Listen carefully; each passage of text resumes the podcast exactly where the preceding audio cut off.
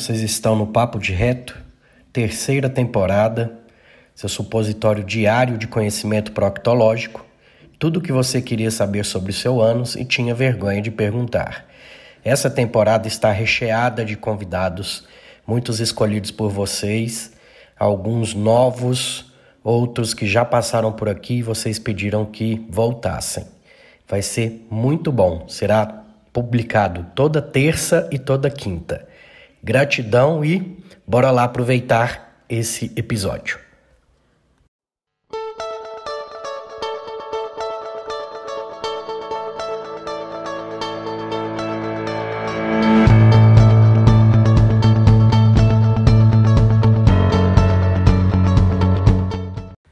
Nessa temporada temos também o apoio cultural da Farmácia São Silvestre.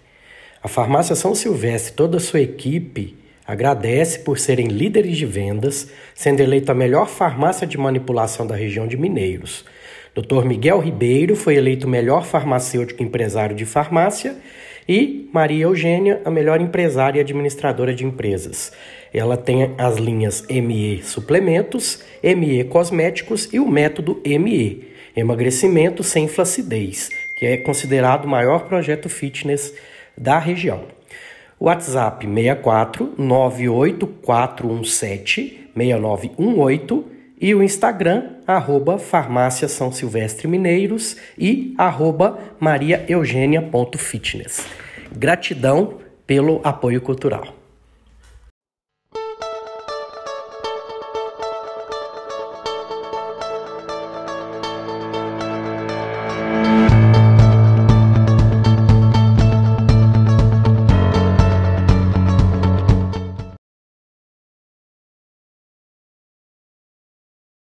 Então, né, pessoal, eu fiquei aqui responsável com a parte das absorções. Então, é, vamos revisar também um pouquinho da, da parte de digestão, de digestão, que a Mariana acabou de falar. E é, a absorção de carboidratos, então. A absorção de carboidratos da dieta é, representa, em sua maioria, pelo amido, que a Mariana já tinha dito. E existem duas formas destes, sendo a aminopectina, que são 75%, e a amilose, que são 25%. Os demais carboidratos é, são representados pela sacarose, por lactose, trealose, monossacarídeos e polissacarídeos, além das fibras também. É, os principais oligossacaridoses é, e algumas de suas funções. A maltase e a glicoamilase é, conseguem hidrolisar grande parte desses, oligo, desses oligosacarídeos, sendo eles então a alfa-dextrinas, maltotriose, é, a maltose e geram bastantes moléculas de glicose. O complexo é, sacarase e isomaltase é, consegue é, realizar a, a, atividade enzimática sobre as alfa-dextrinas, as mal, maltotriose e a maltose, só que ela é mais específica à sacarose e ela também gera glicose e frutose. A trealase é mais específica da trealose e também gera moléculas de glicose. A lactase é específica da lactose. É, dá origem à glicose e galactose é, e pode ser encontrada a deficiência delas também, que já foi citado, né? Onde vai causar a intolerância à lactose e à trealose. Na absorção de glicose e de galactose, é, teremos então ela feita por transporte ativo, ou seja, ela é contra o seu gradiente de concentração, e isso vai funcionar de uma forma é, de cotransporte, ou seja, ela vai se juntar com dois íons de sódio e um íon de glicose ou de galactose. E para controlar esse, esse efeito que vai dar na célula, é, ela vai utilizar da bomba de sódio e potássio para controlar, é, é, controlar o meio intracelular dela, né? Para colocar esse sódio para fora. Aqui é um esqueminha para a gente ver melhor. Eu vou colocar aqui o mouse. É, a gente vê aqui a glicose ou a galactose entrando com dois íons de sódio para dentro aqui do enterócito e ele realizando aqui é, a parte por por bomba de sódio e potássio, né, para tirar os sódios e colocar os potássios para dentro. No caso da frutose, ela é um pouquinho diferente, ela tem que ser transportada pela GLUT5. É isso que eu vou falar um pouquinho mais para frente. E a glicose, a galactose e a frutose também têm em comum que a GLUT2, em alguns casos, ela consegue também auxiliar nesse processo. Aí o enterócito vai é, realizar todos esses processos aqui de fosforilação e vai liberar ela aqui no, na corrente sanguínea. Na absorção da frutose. A frutose, como eu tinha dito é, antes, ela não é tão bem é, absorvida no, no organismo. Ela tem que ser transportada pelo, pela GLUT5 e a GLUT5 não é dependente de sódio. E a GLUT2 também pode auxiliar um pouquinho nesse processo. A frutose não é tão absorvida quanto a glicose, assim a ingestão excessiva de frutose pode causar diarreia, osmótica, dor abdominal, distensão e flatulência. É, e em pacientes também com a síndrome do intestino irritável ou de hipersensibilidade visceral, não costumam tolerar bem. Eles costumam se queixar de que realmente dá, dá esse quadro de sintomas. Na absorção de gorduras, são processos fundamentais que auxiliam na absorção de gordura. A secreção de bile, a emulsificação de gorduras, hidrólise é, enzimática, e a solubilização dos produtos da hidrólise lipídica em micelas mistas. É, então, para que haja a digestão dessa gordura, é principalmente é, crucial que ocorra a emulsificação dela. É, esse processo de emulsificação aumenta a área da gordura para ser hidrolisada pelas enzimas lipolíticas. É, a emulsificação nada mais é do que uma ação detergente ela inicia-se lá na mastigação e no estômago com os movimentos de moagem dele, que é quando ele mexe, né? Ele, ele faz as contrações dele. É, e assim o bolo alimentar é dividido em pequenas porções que contêm partículas gordurosas. A emulsificação que se forma no intestino geralmente é instável e depende também do conteúdo de fosfolipídio da dieta. A ação das lipases. Temos três ações de lipases. A primeira ação é presente nos alimentos. Alguns alimentos conseguem sim é, ter a presença de lipases ácidas, fosfolipases, que ajudam no, na hidrólise dos triglicérides, é, no processo de autodigestão lá no estômago. O segundo é a atividade lipolítica no estômago humano mesmo, né? lá no próprio estômago mesmo, com a digestão de tudo mais. Vai ocorrer a lipase gráfica, e é liberada graças aos estímulos neurohumorais, em resposta principalmente à ingestão de alimentos. Então, quanto mais a gente comer, mais é, enzimas serão liberadas para a gente conseguir é, emulsificar, né? É, em resposta principalmente à ingestão de alimentos, em conjunto com a secreção de, de ácido clorídrico, ou, é, ela é liberada pelas mesmas células. Ela, a lipose gástrica contribui de 10 a 30% e é em casos de que a, essa lipólise não é tão acentuada, é, não costuma ocorrer muita falta, porque o, a, o principal papel é feito, no pâncreas, é feito pelo pâncreas mesmo. E está aqui o terceiro passo, que é quando a emulsificação lipídica alcança o duodeno, é, e a constante liberação de colecistocinina e, a, e secretina após a chegada do alimento no duodeno, propicia a contração da vesícula biliar, que vai liberar a bile ali, vai ajudar na emulsificação da gordura, é, e aí fica ainda mais é, metabolizada, né? Porque vai juntar a bile e a, o suco pancreático. A ação de colesterol, colesterol esterases pancreáticas ou esterase não específica. É capaz de hidrolisar ésteres de colesterol, ésteres de vitamina A, D e E, e triglicérides presentes nas partículas gordurosas emulsificadas. Depende de sais biliares. Só vai acontecer então na presença é, das, dos sais biliares. Né? Absorção dos produtos de lipólise Durante muito tempo, pensou-se que a difusão passiva era a única forma de absorção intestinal dos produtos de lipólise, de ácidos graxos, monoglicerídeos, colesterol, lisofosfolipídios, etc. Hoje sabe-se que, pelo menos em alguns casos, em alguns lipídios, também existem transportadores de membrana que facilitam o transporte da membrana do enterócito é, sendo os principais o FAT CD36, os LACs, que são sintases, sintetases de cadeia longa, é, dos triacilgliceróis, né? E os FATEPs, que são de cadeias longas e muito longas. Eventos intracelulares na absorção de gordura e na formação de quilomicrons.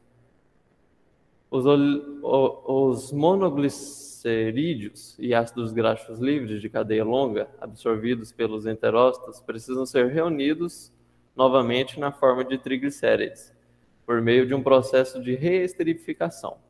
Os mesmos acontecem com fosfolipídios, colesterol e vitaminas lipossolúveis, que serão devidamente reesterificados. Cerca de 75% dos ácidos graxos absorvidos são convertidos em triglicérides, o restante é utilizado no metabolismo celular para a produção de hormônios e outras coisas. É, no retículo endoplasmático liso, os triglicérides, colesterol livres esterificados, além dos fosfolipídios, são então reunidos, formando os quilomicrons, é, que são constituídos em. É, os triglicérides são constituídos em 80%, 80 a 90% de, de triglicerídeos, de 9 de 8 a 9% de fosfolipídios e de 2% de colesterol e 2% de traços de carboidratos. Na absorção de proteínas, os carboidratos e as proteínas são hidrossolúveis e, portanto, compartilham do mesmo mecanismo semelhante o de digestão, lumial na borda e escova, e absorção. Assim, no caso de absorção de proteínas, torna-se necessário maior elenco de peptidases e transportadores. A proteólise lumial, que acontece no estômago e no intestino delgado. É, a digestão das proteínas inicia-se no estômago, por ação das pepsinas. As células principais produzem o pepsinogênio, como já foi citado, e entra é, em presença de ácido, transforma-se em pepsinas, a forma ativa da enzima. A transformação do pepsinogênio em pepsina envolve um processo de clivagem autocatalítica, em que a perda, do, em que a perda de peptídeo na porção terminal da molécula, gerando a pepsina. E esse é um processo conhecido como endopeptidase, que ocorre na porção interna da proteína. Sem dúvidas, é no intestino delgado, e particularmente e especificamente no duodeno, em que ocorre a maior parte da hidrólise dessas proteínas. E o porquê disso? É, a hidrólise no duodeno parte principalmente pela ativação das enzimas pancreáticas, ou seja, as, as proteases pancreáticas, que vão agir aí na degradação dessas proteínas. Duas grandes famílias de proteases pancreáticas são descritas: as endopeptidases e é, que rompem as ligações internas, e as exopeptidases, que rompem as ligações terminais ou as periféricas, também pode ser descrito assim, das proteínas. Essa daqui é uma tabelinha que tem alguns exemplos de endopeptidases e de exopeptidases. As endopeptidases são a pepsina, que está no estômago, tripsina, quimiotripsina e elastase, que são de origem pancreática, e as exopeptidases são a carbo, carboxipeptidase A e carboxipeptidase B, que também são de origem pancreática. A absorção dos, dos aminoácidos, então. O transporte de aminoácidos para o interior do enterócito ocorre em grande parte por meio de um transporte ativo, é, que também é semelhante para os monossacarídeos é, uma pequena porção pode ser absorvida por difusão simples ou passiva. É, a doença de Hartnup é, ocorre no transporte de aminoácidos no intestino e nos é, ocorre que o transporte de aminoácidos no intestino e nos rins está prejudicado. É, ela é diagnosticada por altos níveis de aminoácidos na urina. Vitaminas hidrossolúveis. As vitaminas hidrossolúveis são de grande parte da família B, então é B1, B2, B3, B5, B6, B8, B9, B12 e também a vitamina C. São encontradas em compartimentos aquosos dos alimentos, quais são absorvidos, é, elas se deslocam diretamente para o sangue, então elas conseguem atravessar o enterócito e ir direto para a corrente sanguínea. Durante anos, acreditou-se que o mecanismo primário para a absorção das vitaminas hidrossolúveis era a difusão simples. No entanto, hoje, sabe-se que mecanismos mediados por carreadores semelhantes aos descritos para carbo carboidratos e aminoácidos também desempenham papéis importantes na absorção dessas vitaminas. As vitaminas lipossolúveis. As lipossolúveis, então, ficam sendo a A, a D, a E e a K. Elas diferem principalmente é, das, vitamina, das vitaminas hidrossolúveis. É, já que elas são é, lipossolúveis, as vitaminas, essas vitaminas precisam de bile para ser absorvida, para ajudar no processo dessa é, digestão mesmo delas, para facilitar esse processo de absorção. É, e elas também podem ser absorvidas ali é, via quilomicrons pelo sistema linfático. O sódio e o cloro. Os íons de sódio e de cloro são consumidos predominantemente como cloreto de sódio. A absorção de sódio de cloro ocorre principalmente no intestino delgado e corresponde a aproximadamente 98% da quantidade consumida. Se estiver tudo bem, a maior parte é, do sódio do cloro é excretada pelos rins. Dá para também sair pelas fezes e um pouco pelo suor. É, indivíduos que estão em equilíbrio, é, esses fluidos podem ter perdas mínimas pelo suor e é secretado na urina, que nem eu já tinha citado. Potássio. O potássio é proveniente da dieta e é excretado principalmente na urina também. O resto é excretado pelas fezes, com quantidades muito pequenas perdidas pelo suor. Grande parte do potássio que é infiltrado pelo glomérulo renal é reabsorvida no túbulo proximal, de modo que somente uma pequena quantidade de potássio filtrado chega ao túmulo distal. Túbulo distal. Uma concentração plasmática elevada de potássio estimula o córtex da adrenal, da glândula adrenal, e libera aldosterona, que aumenta então a secreção de potássio na urina. Do cálcio absorção do cálcio. Os íons de cálcio são ativamente absorvidos por todos os segmentos do intestino. O cálcio forma sais insolúveis com vários ânions presentes em alimentos, como filtrado, fitato, perdão, fosfato e oxalato. A absorção intestinal de cálcio é acentuadamente estimulada pela vitamina D. O paratormônio também é, estimula a absorção de cálcio por meio da liberação ativa da vitamina D. O cálcio é ativamente reabsorvido por todos os segmentos do intestino delgado. A quantidade absorvida é maior no intestino delgado proximal do que nas porções mais distais. O ferro. O ferro é limitada, a absorção do ferro é limitada, porque o ferro tende a formar sais insolúveis como ânions, como hidróxido o fosfato e o bicarbonato, presente nas secreções intestinais. O ácido clorídrico secretado pelo estômago aumenta a absorção de ferro, enquanto a absorção de ferro é comumente ba baixa em indivíduos com deficiência de secreção de ácido clorídrico. O ascorbato promove efetivamente a absorção de ferro, formando um complexo insolúvel com ele, impedindo assim que o metal forme complexos insolúveis. A absorção de ferro também é regulada por necessidades corporais. É, no caso de deficiência crônica de, é, deficiência crônica de ferro, por hemorragias, o duodeno e o jejum conseguem aumentar assim a captação de ferro para realizar essa manutenção. O intestino também protege o corpo de consequências da absorção excessiva de ferro. Entretanto, a excreção de ferro é limitada. Assim, a absorção de uma quantidade de ferro superior à necessária leva a uma sobrecarga.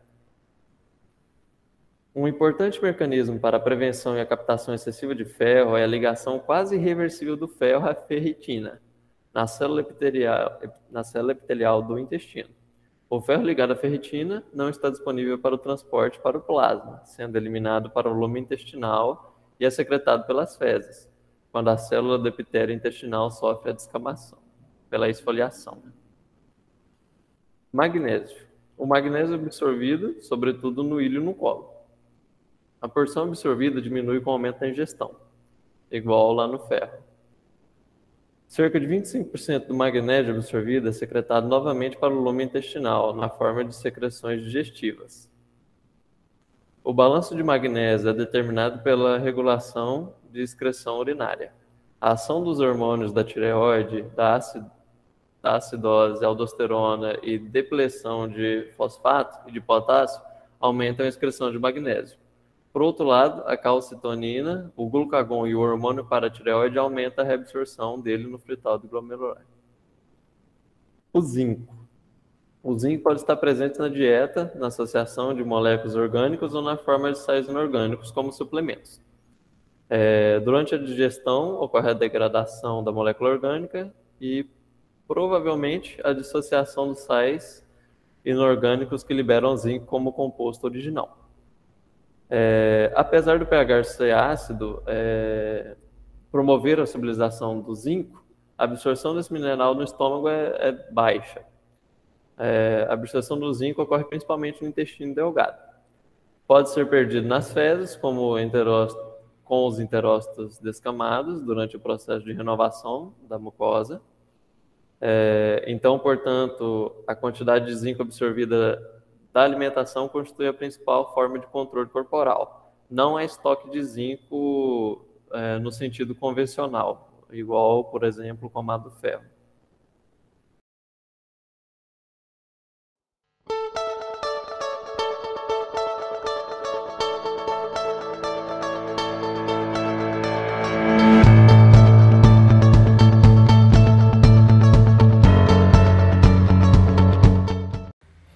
Nessa temporada temos também o apoio cultural da Farmácia São Silvestre. A Farmácia São Silvestre, toda a sua equipe, agradece por serem líderes de vendas, sendo eleita a melhor farmácia de manipulação da região de Mineiros. Dr. Miguel Ribeiro foi eleito melhor farmacêutico empresário de farmácia e Maria Eugênia, a melhor empresária e administradora de empresas. Ela tem as linhas ME Suplementos, ME Cosméticos e o método ME, Emagrecimento sem Flacidez, que é considerado o maior projeto fitness da região. WhatsApp 64 98417 6918 e o Instagram, arroba Farmácia São Silvestre Mineiros e arroba mariaeugênia.fitness. Gratidão pelo apoio cultural.